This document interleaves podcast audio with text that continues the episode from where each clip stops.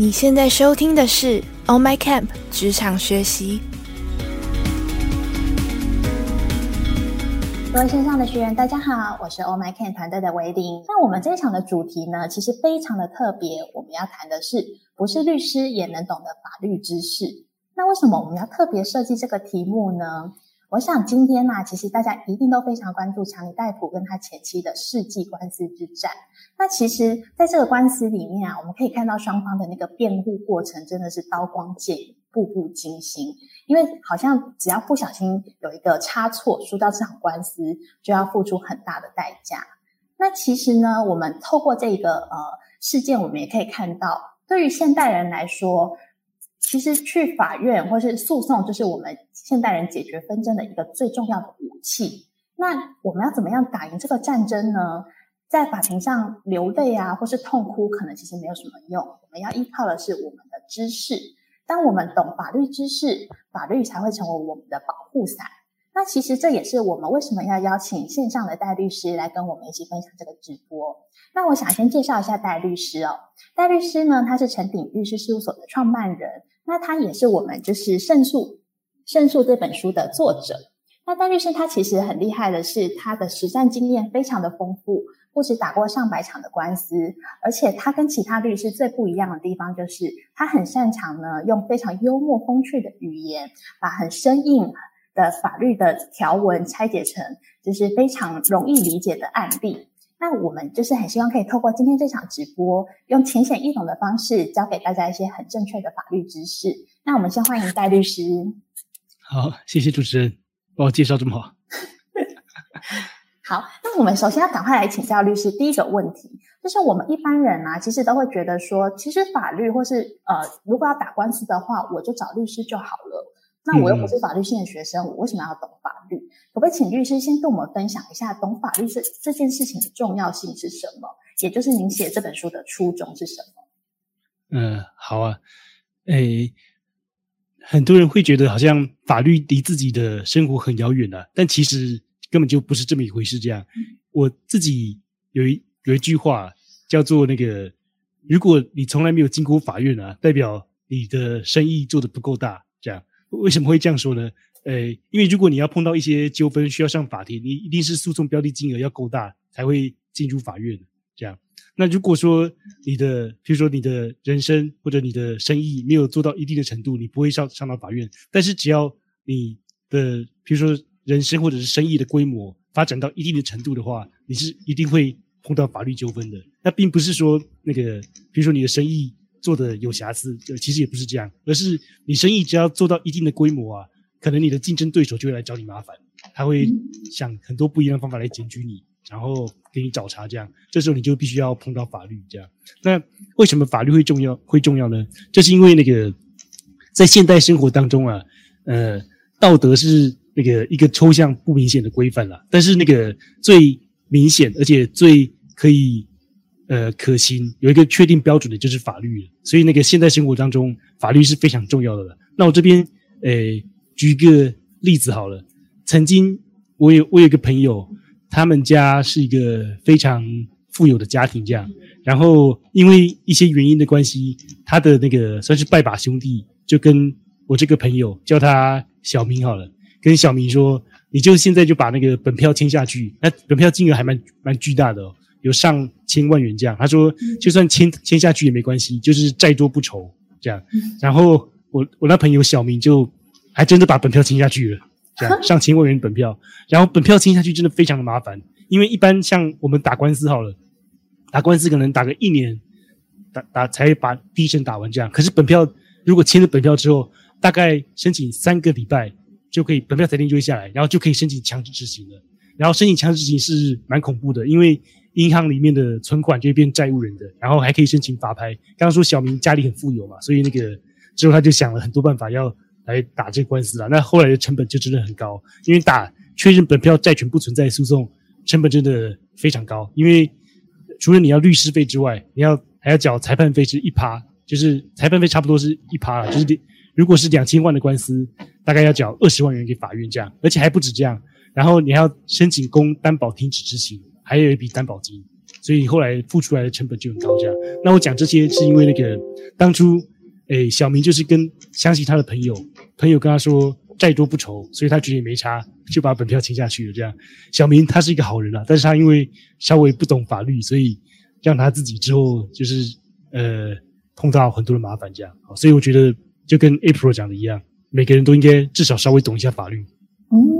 所以其实刚刚律师谈就是说，我们其实懂法律知识，并不是说我们到法庭要我们我们自己去啊当律师去打这个官司，而是懂法律，你才知道在日常生活中做什么事情，它可能会带来什么后果。那如果说真的有需要打官司的话，你也知道去哪里找相关的资源，或是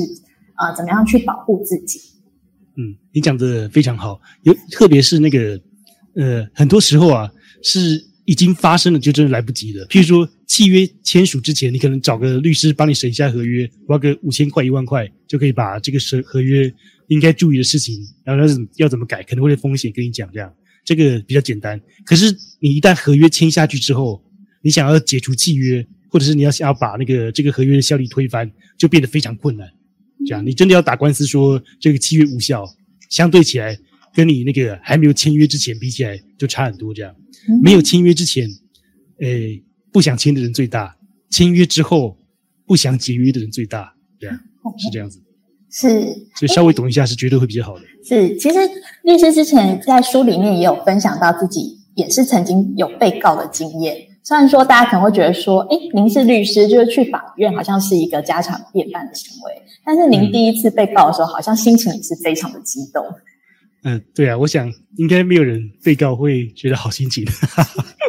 这样，我我第一次被告是因为我觉得是有点夸张。那个案子是一个车祸案件的纠纷，然后我们两边在谈和解，这样，然后对方啦，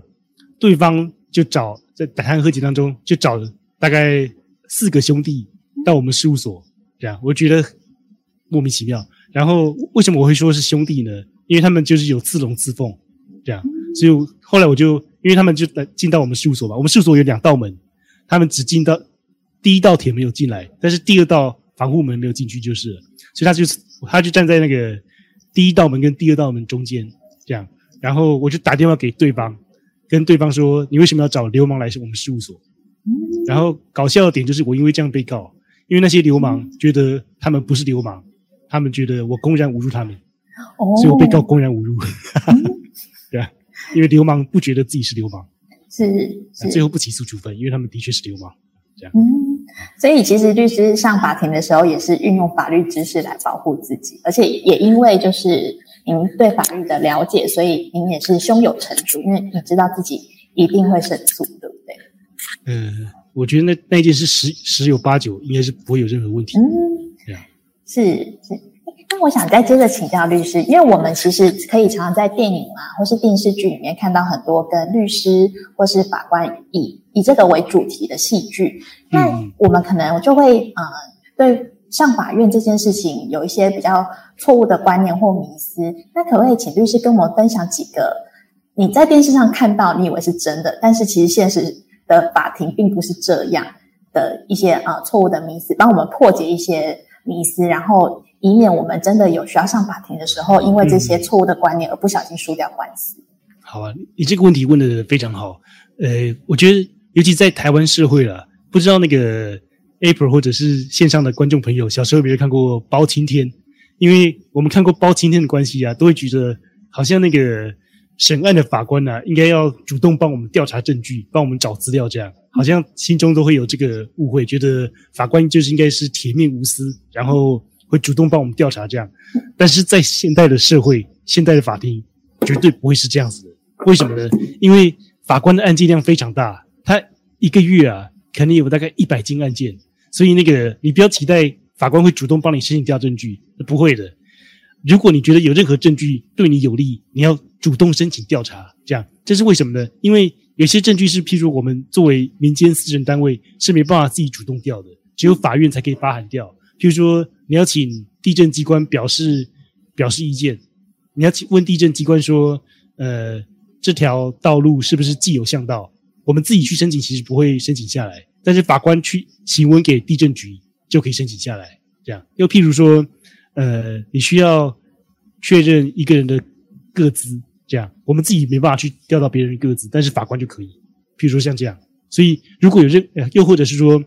诶，我们去问证人，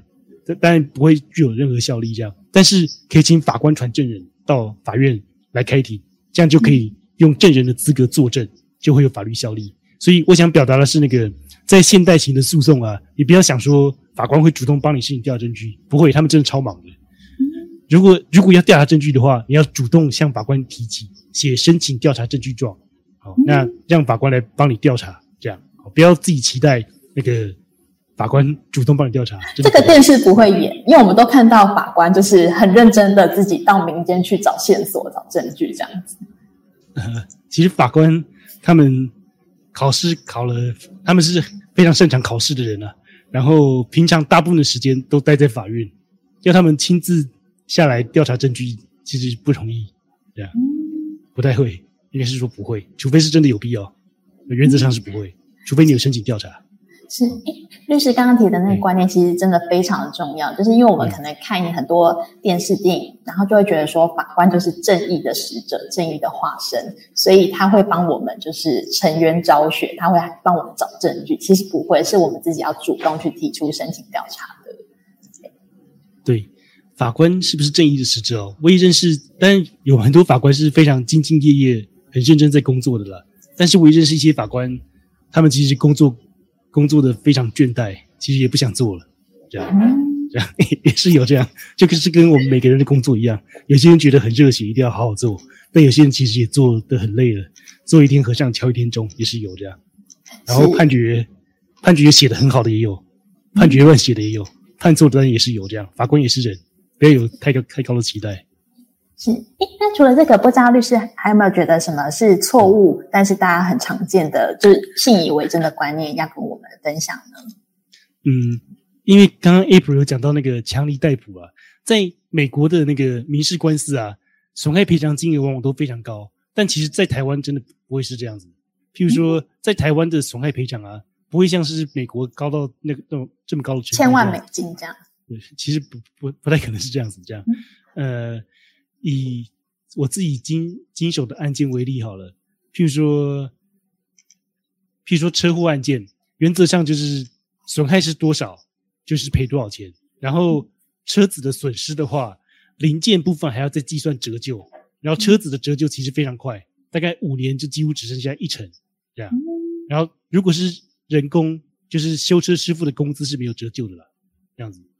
那，呃，精神损害赔偿其实也非常低，比如说使人受伤好了，赔个十几万、二十万，差不多是这样；死一个人，呃，有时候赔个一百万、两百万，差不多是这样。跟那个美国的巨额的精神的损害赔偿相比是不成比例的。这样，当然，呃，我并不是说美国的制度制度就一定比较好，台湾制度就一定比较差，真的不是这样。因为在美国啊，使用法庭的成本也很高。在台湾使用法庭成本相对低很多，嗯这样，所以并不是美国的制度就一定比较好。是是，好，那就是呃，律师还有一个，你是想要跟大家分享，好像是跟契约有关，对不对？嗯嗯，对，诶，很很多人会觉得，尤其是除了台北之外啊，很多人觉得那个口头说说就算数，这样你重你重信，我重诺，就是大家有承诺讲好就好了。但其实啊，诶。如果真的发生纠纷的时候，虽然说口头承诺也是契约，这个是没错。可是那个真的发生纠纷的时候，你没办法拿出任何举证出来说我们当初的确有契约。这样，那呃，法律上有一句话啦，叫做“举证之所在，败诉之所在”。所以，如果你没办法负举证责任的话，你就可能会输。这样，哦，所以如果重要的事情呢，一定要用契约来约定好。这样，那契约要怎么约定呢？我常常听到那个在民间呢，有人说。契约只是签一个形式而已，就是那个只是签随便乱签的这样。好，那千万不要相信这句话。如果有人跟你说那个契约只是签一个形式而已的话，那你 你要觉得他大概就是用一种话术来框你，希望你赶快把约签下去。好，那那个因为因为为这是为什么呢？因为如果之后发生纠纷的话，呃，审案的法官第一个要看的事情是什么呢？第一个要看的是就是那个你的契约。所以那个契约是非常重要的。嗯，好，那我想再顺便请教律师，刚刚有讲说契约很重要，那口头承诺虽然也是契约，但是举证会比较困难。那所以说，呃，我们是不是也要养成随身录音的好习惯呢？就是如果在呃跟合约有关的一些重要的事情上，呃，录录音是这样了，录音如果你自己收集起来，然后之后备而不用，那都还好。这样为什么会这样说呢？因为有时候你在譬如说大家彼此互相讨论的密闭空间录音，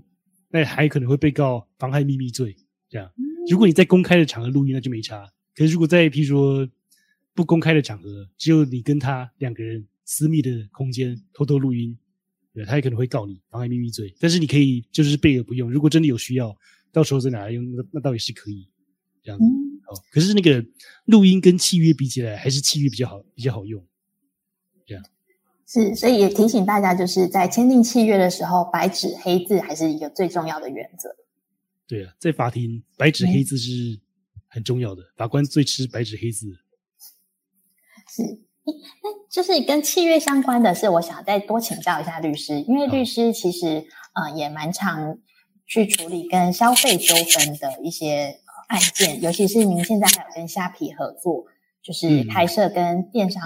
有关的课程，那可不可以跟我们分享一下？因为现在网购其实真的非常的盛行，那我们都是消费者嘛，那大家在就是购买。商品的时候，或是在呃申请加入一些商城的会员服务的时候，有没有一些要注意的事项，让就是比较避免可以避免之后的消费纠纷呢？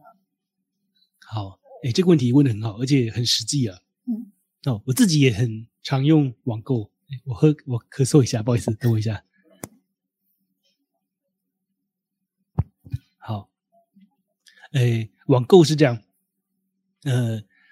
他因为一开始的时候都会要你要签一个定型化契约。那我自己的经验是这样，因为网购啊，原则上都可以七天之内无条件退货，只是要小心，就是有几个是七天之内没办法无条件退货的，像是比较容易腐败的东西，或者是克制化的商品，或者是报刊、诶报纸、期刊、杂志，然后消费者如果拆封过的影音商品，然后已经使用过的卫生物品。像这些是没有办法无条件退货的。那如果是没办法无条件退货的，那你可能在购买的时候你就比较小心一点。这样就是就是，如果可以不用买，那你不一定要透过网购来买。这样，那可是如果可以无条件退货了，那你就可以放心买。反正你如果真的送送到你身上的时候，你不喜欢，你就把它给退货。这样，那就是在讲网购了。因为网购一般的话金额都比较低，可是如果你买购买金额比较高的物件的时候，你契约就要特别小心，因为网购的定型化契约啊，诶，消费者保护法有特别规定，就是那个呃，有一个定型化契约的最低的保护标准，这样，这个是网购。可是如果你不是诶用定型化契约条款，比如说你买一个不动产，买方跟卖方都是自然人，那其实没有那个定型化契约条款什么最低的保障，那其实没有这样，所以你务必是要看清楚契约条件。好，那如果你对契约，并不那么理解的话，你也可以拿来问律师，让律师帮你解答。这样好，那可能先花个五千块、一万块，先找律师帮你审契约，那绝对是比之后发生纠纷，你还要花很多的钱来打官司来的划算很多。这样，而且常常是那个已经发生纠纷之后啊，呃，找律师也不一定可以帮得了你，因为你契约已经签下去了，代表你同意这个条款，你同意这个条款，你要再把它变成没那么变成无效，是很困难的。预事前的预防永远比事后治疗来的容易。嗯，那想再请教律师，就是在消费纠纷里面，除了刚刚讲的那个契约要看清楚再签订，或是说尽量挑选比较适合的平台，那还有没有是您在食物上最常碰到的一些大家最常碰到的问题？呃，消费纠纷哦，对我自己在处理的话，常常看到买卖房屋发生漏水啊。台湾因为那个老房子实在太多了，所以漏水真的是很多这样。哦，那我也碰到一些中介了，或者是一些诶卖家，他们没有很诚实的告知房子有漏水，所以之后房子因为屋主就住进去啊，然后一下雨就发现有漏水，这样那才后来开始打官司。哦，那呃实际上是很容易有这种纠纷的。那官司没有人希望发生，然后漏水官司鉴定又很贵。常常一次鉴定大概就十万块新台币上下，这样啊。所以那个如果卖房子的时候，这种消费卖房子的时候，呃，有什么瑕疵要据实告知啊。好 哦，我们刚刚的那个讨论的跨度很大，从可能几百几千元的网购，突然跳到不动产的那个议题。那其实也想跟就是各位学员分享，其实戴律师他的专长是不动产，所以之后如果大家就是对于呃不动产的法律相关知识有兴趣的话，其实也可以多去戴律师的 YouTube 频道，或是看我们《胜诉》这本书里面有一些常见的消费纠纷案件可以跟大家分享。好。好，那接下来呢？我想再请教戴律师，因为我们呃，可能就像您刚刚说的，如果我我们的人生就是走的正常的话，可能都会有需要进法院，或是可能会被告，或是有需要告人的时候，那我们一定要找律师嘛？但是我们到底要怎么去挑选到真正可靠，然后适合我们的律师？因为呃，可能每个律师的专长不一样。那律师刚刚又说，其实有时候除了台北那个分科，不见得会分到那么的细。那或者是说，呃，有些律师，律师是不是收费都非常的昂贵？那我们要怎怎么找到最适合我们自己预算范围的律师？或者说，我们去问询价的时候，要怎么讲才好像会比较有礼貌，不会失礼？可不可以请律师给我们一些方法？好啊，这个也是一个很实际的问题。是，呃。我觉得要找到适合自己的律师啊，最简单的方法就是那个司法院有一个法学资料检索系统。然后，如果学员有听到的话，可以稍微记录一下法学资料检索系统上面就有一个那个判决书可以查询。这样，这是一个非常方便的系统，因为呃，可以把律师之前打过的案件都会显示出来。有些案件是没办法显示的，像是什么离婚啊、家暴啊、性侵那些太隐私的，就不会在这个系统上面这样。好，可是。其他的案件原则上都可以显示这样，比如说以我自己为例好了，你打代家序，然后打分割共有物，大概就会跳出一大堆案子这样。因为我之前做过很多类似的案件，那你如果想知道你的某个特定案件啊，律师是不是曾经做过的话，你就用同样的方法如法炮制。诶，譬如说，假设你想找一个车祸的律师好了，那你就打那个律师名字某某某，然后打车祸，然后你就可以看到说他之前有没有承办过相关。的案件的类型，这样哦，那这是一个非常简单而且易行的找一个适合你的律师的方法，就是看他有没有承办过相关案件类型的经验哦。那再其次回答 April 的问题，就是诶，律师的收费，其实你可以直接打电话到他事务所问，就是如果我想要咨询这个律师的话，费用是多少？这样哦。那诶，现在其实坊间也是有很多免费的律师啊，或者是呃，就是譬如说到议员服务处服务的律师这样哦。那这个的部分，呃，其实素质也都不太一定。这样，以我自己的经验，其实我觉得，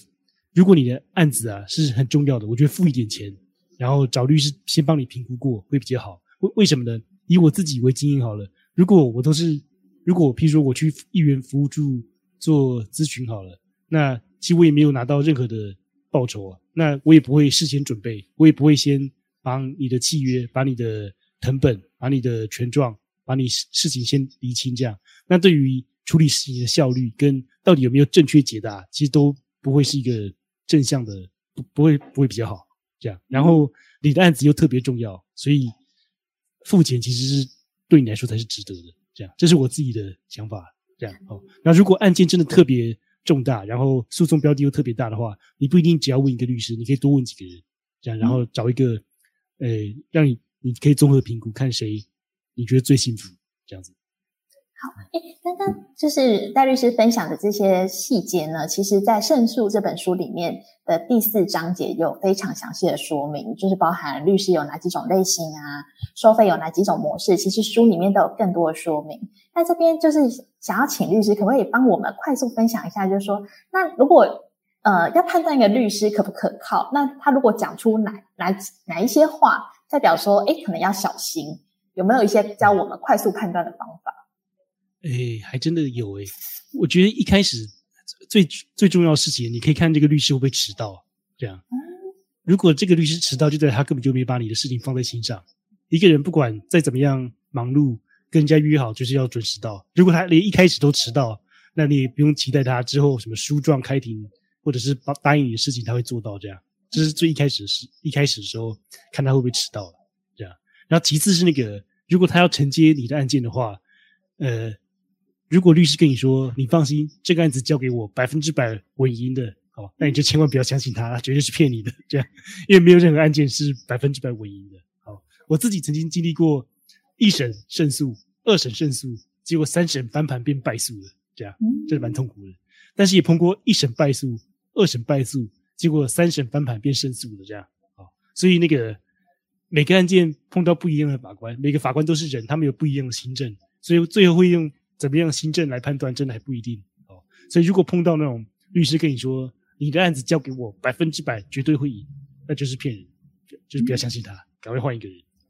是谢谢律师跟我们分享两个非常就是简单，但是又很直接判断的标准。那我们刚刚呃半小时的直播里面，戴律师先帮我们啊科普了一下懂法律这件事情的重要性，然后呢带我们破解了一些迷思。那这个迷思其实我觉得是每个人心中，就连我自己在今天这场直播之前，可能心中都会有的错误观念。譬如说，我觉得法院就是一个找正义的地方，或是说，哎，其实呃，当我受了委屈，我进法院的时候，我会得到高额的赔偿，其实不一定。对，那还有就是说，呃。就是我们进法院之后，就是可能要相具备的一些相关的知识或心态准备，律师都有帮我们解惑。然后律师也帮我们分享了，就是啊，我们在消费在当消费者的时候要避免小心避免的一些常见的法律的陷阱。还有最后就是还帮我们就是快速的带我们去了解说，如果之后有需要找律师的话，有哪些判断的标准，要去哪里找，还有哪些律师一看就是你。一碰面还不用付钱给他，你就知道他很累，我们要小心避开。那就是因为呃时间非常的宝贵，我们很难得请到戴律师。我们之前呢也有透过线上的问卷来搜集一些提问。那戴律师这一场的直播，就是学员的提问非常的踊跃，可以看出其实大家 日常生活中都有非常多的问题想要请教专业的律师。那我们赶快进入呃问题的部分。好，好。那首先想要请教律师的是，呃，有一位呃学员他。可能正在经历就是打官司的阶段，那他感觉就是蛮无助的。他说：“如果对方的律师采取胡说八道跟拖延的战术，那我们到底要如何应对呢？”嗯，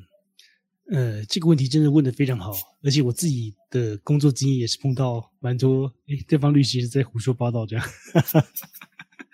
这样，呃，其实我想先问这个学员，就他自己有没有找律师了？如果他自己也找律师的话。你应该要让你的律师用专业的方法来戳破对方的胡说八道，这样，因为呃，总不能他说的就算吧，其实根本就不是这样啊。他不管是对方说什么话，都必须要有证据，要有所本。那我们这边说的话，也都要有证据，有所本。每一次，比如说对方的诉状一来，比如说他列假设是 A、B、C 三件事好了，他看他有没有证据这样。那如果如果我们要反击的话，我们可以反击他，就是用。C、D、E 三件事来反击他的 A、B、C，说他都他讲的都是假的，这样，然后也列出相关的证据，证明说他说都是不实在的，这样。那开庭的时候状况也是一样，因为一般人毕竟没有受过法律的专业训练了，并不是说那个一般人比较聪明还是比较笨，其实真的不是这样，而是我们受过法律的训练，有点像是学怎么样翻翻译翻译法律的术语变成一般人可以理解的，法官讲的话我们也比较容易听得懂，这样。所以那个，如果这个提问的学员他不知道有没有找律师，如果他没有找律师的话，我觉得他可以去找一个好的律师来协助他。这样。好，谢谢律师。那接下来我想，呃，这位学员提问非常切合时事，他请教律师说，如果我们不是议员，也不是立委，我们只是普普通通的一般民众，那遇到警察的时候，要怎么样去保护自己的权益，或是有没有什么比较好的处理方式呢？呃，遇到警察，不知道他是指说。去开侦查庭吗？还是呃，就是可能在路上我们碰到警察，如果呃态度比较凶，或是说你觉得警察的要求很不合理的时候，那我们呃身为一般小市民，我们要如何保障自己的权益？啊，这倒是一个非常实际的问题。呃，其实警察怎么样行使职权，是规定在那个《警察职权行使法》了。那其一开始的时候，其实你可以要求这个警察。问他说：“你凭什么要我做这些事情？”这样，之前有一个很有名的案例，就是有一个呃，有一个人在路边走一走，就要求就被警察要求要看身份证，这样。可是其实并不是警察有这个权利，所以你可以先问警察说：“你到底有什么权利要求我这样做？这样，你凭什么要求我这么做？因为我又没有做任何错错误的事情、违规的事情，这样我只是走在路上而已。哦，所以我们可以拒绝他，如果他没有一个合理的理由，我们是可以拒绝的嘛？我们可以拒绝，嗯，对啊，警察是为了我们工作的，是。我们是一个民主、自由、法治的国家。好那如果碰到这种情情况的话，我们赶快打开手机来录影存证，这这样做也是可以的吗？在公开场合的话，你可以自由录影，是，甚至你可以跟警察说，如果你再这样，我要找我的律师到现场，这样。嗯然后一般啦，我也其实我不知道为什么警察会这样，警察还蛮怕律师的，他对我们都毕恭毕敬这样。其实我我不知道，我其实我不知道后面的心理到底是为什么，但是我观察的现象是这样，是，可能是，诶，其实很多警察对于法律并没有那么熟悉，他们在警察、警警察学校受的训练是一回事，但是法律训练其实没有那么扎实。嗯相较于律师，律师受的法律训练倒是扎实许多。是是，所以就是律师的建议是说，就是如果碰到警察要求，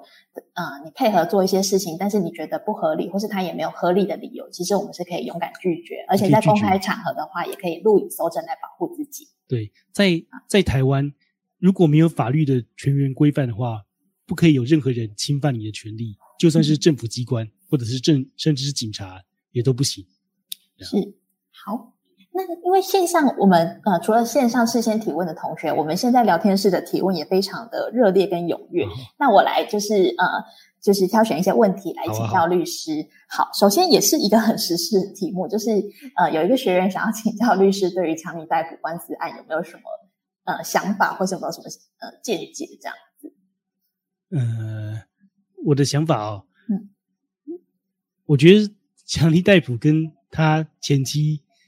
在法庭的表现，我觉得好像在看一场一场戏一样。这在台湾其实不会发生，因为在台湾的法庭并没有这样公开直播，而且如果那个大家期待说去法庭，就像那个强尼戴普跟他前妻的诉讼这样，那你可能要非常失望。因为在法庭的大部分的过程都非常枯燥无聊，而且单调这样。好，那这个也是我们日常生活工工作每天都是这样。然后一般在法院起诉就先写起诉状到法院，然后开庭的时候，大部分的法官不会想听你讲这么多话，大部分的法官都是想说要先看一下民事书状写的内容，以书状为本，然后再发展出问的问题。所以真的开庭跟那个强尼戴普他们是完全不一样的，这样，而且在英美法系的国家，他们才有陪审团，在台湾是没有陪审团的，这是一个非常重大的区别，是完全不一样哦。所以那个，如果真的要那个进入法庭，就是可能要先问过专业人士，不要用自己看电影的心态就觉得好像是这样，其实不是。诶，律师刚刚讲到陪审团制度，其实在台湾是没有的。那刚好有一位学员在透过事前提问，也有问到说，嗯因为现在有那个国民法官的呃嗯嗯新制吧，那嗯可不可以请律师谈一下说，那这个会对我们未来有什么影响吗？呃，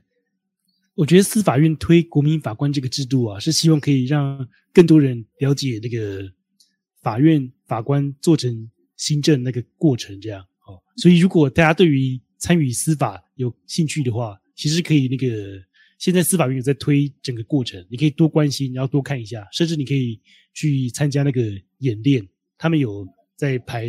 排演练的过程，这样。所以，如果有兴趣的，你可以去参加这样。那国民法官大部分是针对重大刑案才有国民法官。嗯，就我所知了，就我所知，民事案件其实没有。这样。哦了解。诶，那再请教一下律师，因为就是我相信这个也跟大家息息相关，就是有学员请教说，那因为刚律师有谈到说，现在有一些免费的，就是公益的法律的资源，那请问，譬如说像法服这种机构，呃的律师，跟我一般花钱去找的律师会有什么呃差别吗？在能力上，或是说我们的权益上会有什么差异吗？呃，我必须说，我自己也做过一些法服案件了。法服案件的客户来源都呃五花八门，然后他们呃有很多不一样的背景，这样。好，那我会说，如果呃不知道可不可以这么直白，就是啊，我没关系，我就直接说好了。律师很很真诚，呃，律师事务所的律师啊，对待一般自己付钱的客户，跟对待法服客户其实不太一样。这样，因为毕竟法服客户嗯。是法服给的钱，而且法服给钱都超低价的，而且不止低价而已，常常都很等超级久了，这样，然后等到久到我收到这笔钱，我都哎，原来还有这笔钱，我完全忘记了这样，嗯。然后等到超过半年也是也是会发生这样。哦，所以那个如果你真的稍微有一些能力的话，你千万不要请请法服帮你找律师，你应该是要自己花钱找律师，这样。嗯，毕竟你尊重自己的时间，然后你愿意付出一些东西，那律师也会觉得你是值得付出的人，这样，好，你的案件也很重要，好，所以如果有有必要，哎，如果你的能力足够的话，你应该是要自己花钱，而不是要找法服。嗯法服的资源就是其实还是主要主要帮助真的没有能力负担，对，就是帮助弱势。所以就是如果大家有一点点能力的话，就是律师建议还是呃花钱，然后请专业的律师来协助你这样。对，我觉得这样比较好。好，那有一个我觉得也是现代都市中常见的问题，就是有学员请教说，如果邻居吵闹，那收证啊、录影啊都已经做了，还有什么方法可以解决吗？那难道就是一定要上法院去打官司吗？哦，这个问题真的问的超好了，而且那个我也自己也有也有碰到这样邻居吵闹，呃，基本上我觉得基本上好像很难有解，理由是因为那个如果你真的要按照法律的规定来做的话，是要找噪音防治法，你要看这个邻居在白天或者夜间有没有超过噪音防治法这样，然后就算是真的有，其实你也很难那个有什么救济的管道，为什么呢？因为你自己搜证，比如说你自己拿一个音倍器来测邻居的噪音到底多少音倍好了，那你就算测到这个，法院也会觉得他不想要裁认，他会希望有环保局来，然后亲自来检测邻居发出的噪音到底是多少这样。但是问题就是环保局来的时候，邻居就是不会发出噪音，这样，所以你也搜集不到任何证据，所以那个实际上是真的很难有解，哎，真的是，其实我觉得有些无解这样。只能说就是大家在买房子或搬家之前，可能需要多花一点时间去调查你的邻居的呃生活习性。对我其实我觉得买房子的风险真的很高诶，因为永远都不知道邻居会是怎么样子，而且邻居也可能换人啊。嗯这样子来比较来说的话，其实租房子还是划算很多。如果你真的不喜欢这个环境，就大不了就搬家就好了。买房子就没办律法。师也提了非常务实的建议，就是如果呃担心邻居问题的话，其实租房子是一个成本比较低的，就是然后又可以维持生活品质的一个策略。对，好，那想再请教律师，就是刚刚律师有说，其实呃没有稳赢的官司，就算我一审赢了，那可能二审、三审的结果也不一定。那有学员想要请教说，那呃实务上就是一审跟二审的结果不一样的几率高吗？这是一个很常见的状况吗？诶，我会说，其实原则上是不会的。原则上，一审跟二审的判决，诶相近或者是差不多的机会大概是七成到八成，只有少数才会被推翻。这样真的是，譬如说判错或者是太离谱，才会被推翻。嗯对啊，哦原则上都是差不多。所以像强尼戴普的官司，目前好像也还会上诉，但是也不确定能不能上诉，或是说搞不好一二审也不太会，就二审的也不会推翻一审的结果，这样子。嗯，英美法系的国家，他们的法院其实跟我们是不一样的啦。嗯我自己本身并不是他们的专家，但就我最粗浅的理解，他们好像一审判决之后就可以执行了，哦然后但是二审就官司就继续打这样。我们国家是，除非你供担保申请执行，不然的话要等判决确定才可以执行。嗯这样，那应他们金额这么大，应该是一定可以上诉吧？这样，在台湾不管怎么样，至至少都有二审。嗯然后如果金额超过一百五十万，可以三审。这样好，诶，那刚刚就是有呃学员问到邻居的问题，那我们嗯还有一题也是跟居住有关的，其实也可以侧面的反映出法律真的跟我们的生活息息相关。那这位学员他想要请问的就是公寓大楼的管委会，他他们都会有那个呃生活公约或是这个社区的公约，像有些社区可能会规定你不能养狗，但是嗯嗯这个呃公约跟法律之间的关系会是什么呢？或是说，当我们觉得这个呃管委会的约公约很不合理的时候，我们要怎么样去、呃申诉或是保障自己的权益呢？嗯嗯，呃，这这个问题问得很好嗯。诶，法律是这样的，呃，法律不可能把全部的事情都规定很详细，尤其是涉及到譬如说比较个人的，然后或者是一个社区大家想要共同怎么样维护的时候，法律就不会伸进去这样。好，那在那个公寓大厦管理条例啊，这这个法律其实是希望各个社区可以自治，然后大家制定出来对自己最适合的规定这样。好，所以那个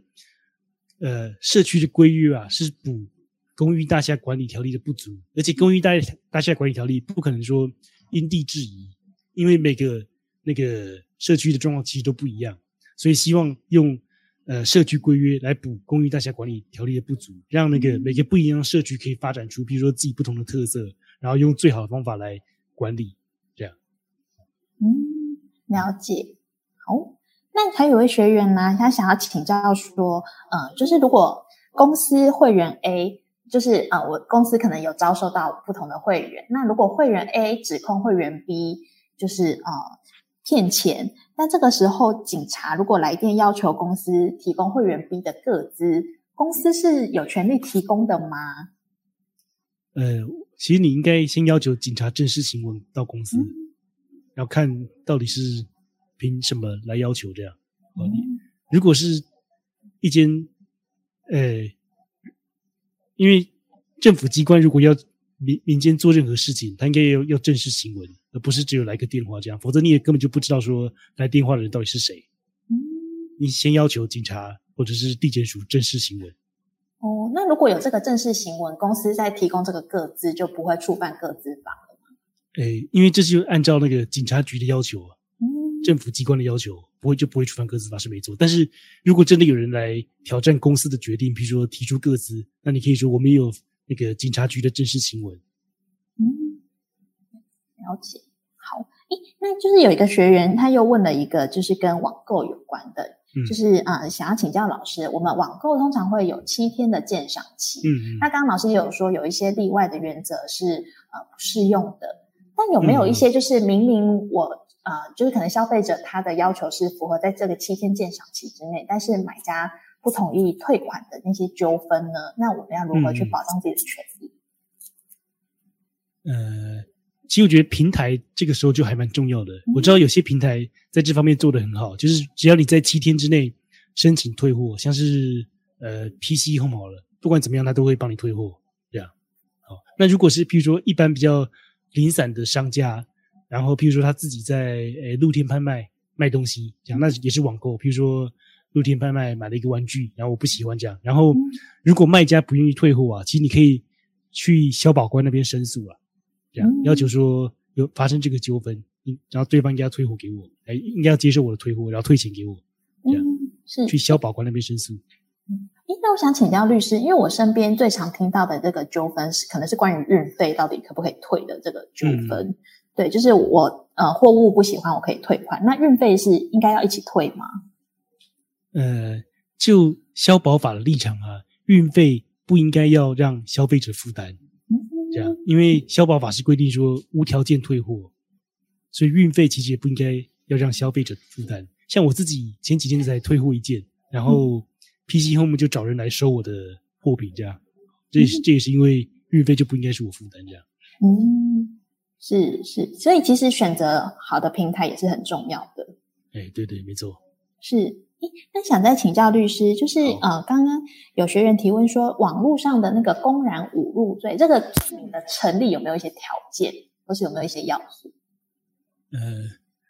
公然侮辱啊，常常常是这样啦，就是要让不特定多数人可以看到，比如说侮辱人的字语，常常看到，譬如说骂人家三字经，这样，就比如说问候他的爸爸妈妈，像这样。对，那在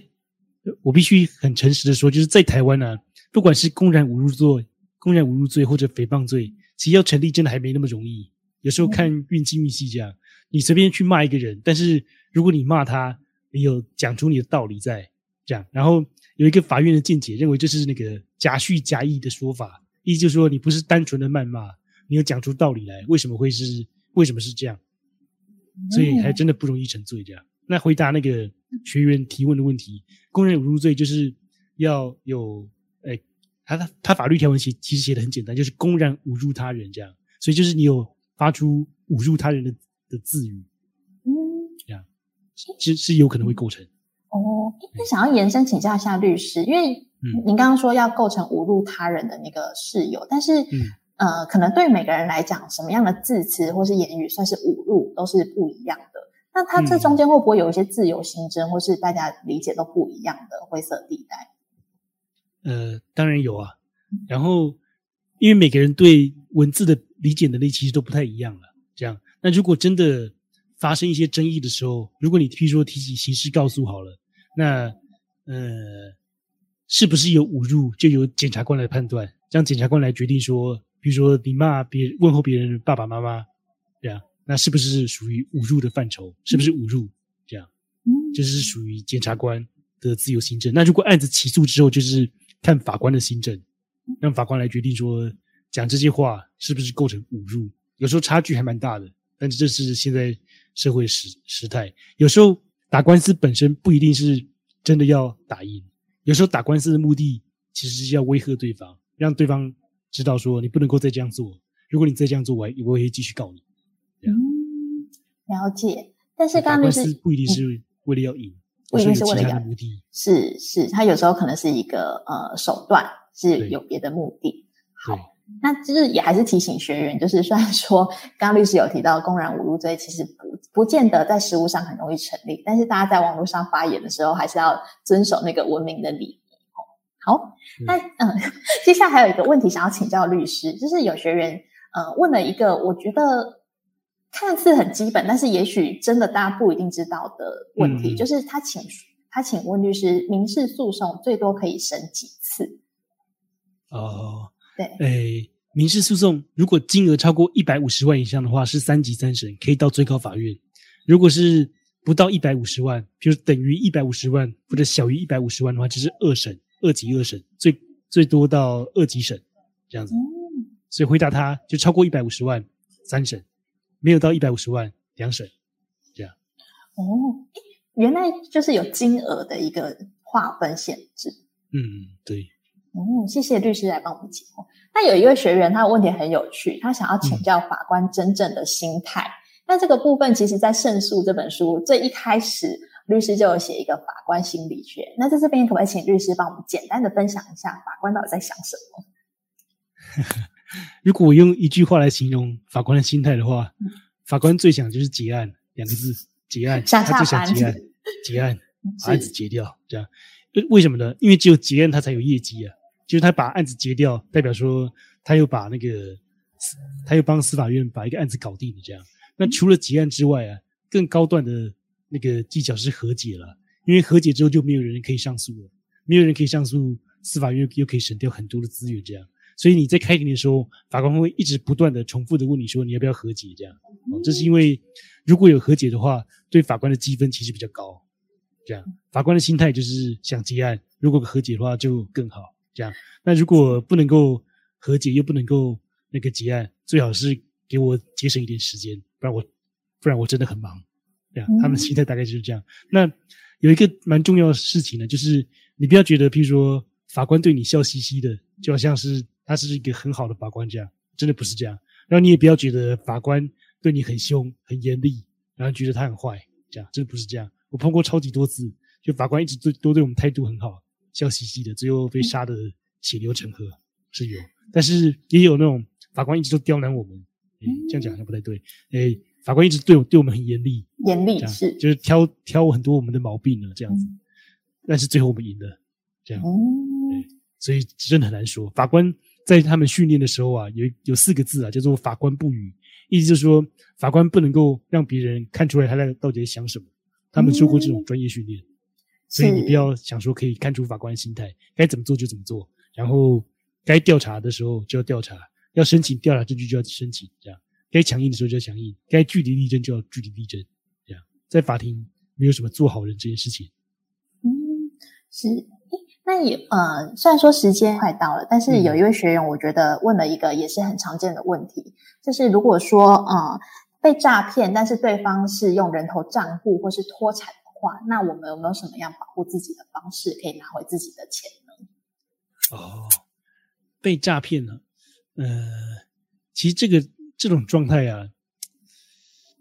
最常看到的就是去告那个人头账户了。这样，因为强诈骗诈骗集团做的断点就是到那个人头账户而已。人头账户本身也是蛮倒霉的，因为他就是太笨，才会提供自己的账户，让任何人都可以找到这样。哦，那以我自己的经验呢，你真的要去找到后面那些诈骗集团幕后的黑手，真的超难的。这样，你这个这只能，呃，祈祷上天可以帮你一把，真的超难找的。但是那个至少你可以追到那个账户，这样。然后如果，呃，常常提供人头账户的，呃的人会被认为是帮助诈欺犯，这样。所以这是一个线索，这样。好。谢谢律师，这听起来也是一个呃现代人就是常见的一个问题，就是要小心诈骗这件事情。那还有一个问题是想要请问，也是跟刚刚提到的录音有关。像我们现在日常在接到银行的电话的时候，或是一些电话时候，对方都会说为了保障双方权益，所以会电话会录音。请问一下，就是如果说呃，他虽然这样讲，可是如果我不同意的话，他。还是可以录音吗？还是说，他是为了站在保护双方权益的角度，所以他可以做录音这件事情？呃，基本上你同意的话，他就录音了；你你不同意的话，你就把电话挂掉，对啊。因为通话电话中录音是不是犯罪？就是因为通话中录音，我们两个人都是在电话当中，所以通话中录音是合法的，也不会构成这个妨害秘密罪。这样，只是我想。那个，比如说银行或者是大公司，为了要更尊重消费者，所以他会说得到你的同意再录音，这样让你知道这种电话是有录音的。可能也因为消费纠纷其实蛮多的，如果有纠，如果之后有什么争议，他们也可以把这个录音档调出来看，这样。是，好。那有一位学员想请教律师，就是啊，我们在民事的法律中，在法理跟实务上有没有一些呃法理跟实务上的落差？有没有一些案例可以跟我们分享呢？呃，我读书的时候，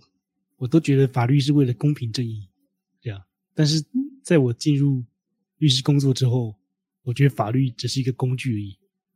看你懂不懂，然后会不会用，这样。所以才会有一句话说：法律不保护好人，也不保护坏人，法律保护的是懂法律的人。这样。呃，曾经我有一个朋友啊，他在某一间公司工作，然后有一天他老板像发疯一样。把他关进一个会议室，然后逼他签一个切结书。切结书上写说，那个这间公司不是老板经营的，是朋友经营的。然后老板还帮这个朋友带电两千万，这样写了一个。然后我朋友因为被关进那个会议室嘛，所以就签了这个切结书，这样。好，然后后来那个老板就发狠告我的朋友，说要他赔两千万，这样。这个这个案件。本来二审还打赢，因为两千万是一个大数字，不可能随便两千万现金嘛，这样，然后要提法官觉得要确实提出那个两千万的现金流，不然不能够认为切结书是真的，这样，所以二审赢了，但三审翻盘输了。为什么三审翻盘输了？三审翻盘觉得切结书写了，既然是有，那原则上就按照切结书所写的意思来判，不能够超过切结书的意思，这样，所以。虽然我觉得这个很不合理，但这是实际发生的，那我才会在节目中一直跟大家说，那个白纸黑字是很重要的。所以在你签任何书面的东西的时候，一定要诶特别小心谨慎。然后你签了之后，有时候就没救了，就是或者不一定有救。那你不签之前，就是你最大；那签了之后，诶你要逃掉，就是还不容易。这样子是，刚刚律师有谈到说。呃，就是令人家嗯感触很深，就是法律其实不是懂，不是保护好人，也不是保护坏人，而是保护懂法律的人。那所以律师其实一直很致力于在做呃法律科普这件事情，像是在《胜诉》这本书里面，用非常浅显易懂的语言，带大家可以在五天之内就是搞懂民事诉讼相关的一些重要的事情知识。那律师也有自己在呃粉丝团跟 YouTube 频道去分享很多关于法律的生活中的知识。那律师要不要跟大家就是介绍一下自己的频道，或是以后可以在哪边看到您的相关资讯呢？好啊，我蛮乐意的。呃，我现在有主要对外发声有呃脸书粉丝团了，还有 YouTube 频道。这你只要在 Google 打大胡子律师，你就可以找到这样啊。那因为工作本身非常忙碌了，所以我现在没办法定时更新 YouTube。但是只要我有时间，我就尽量多少都做一点这样。那像我最近就做了一个叫做优先购买权，然后你应该需要知道的事情这样。好，那也欢迎大家订阅我的频道，然后你可以学习到很多绝对是很实用，然后对你有帮助的法律知识。那最后呢，就是也是非常谢谢戴律师在今天的直播跟我们分享非常多很实用的法律相关知识。不客气。好，那希望这就是如果大家真的还有很想看到戴律师的话，也可以在 Oh My Can 的粉丝团或是跟我们联系，要用力的敲碗，让我们之后还有机会再邀请戴律师来跟我们一起分享。谢谢 April，谢谢大家。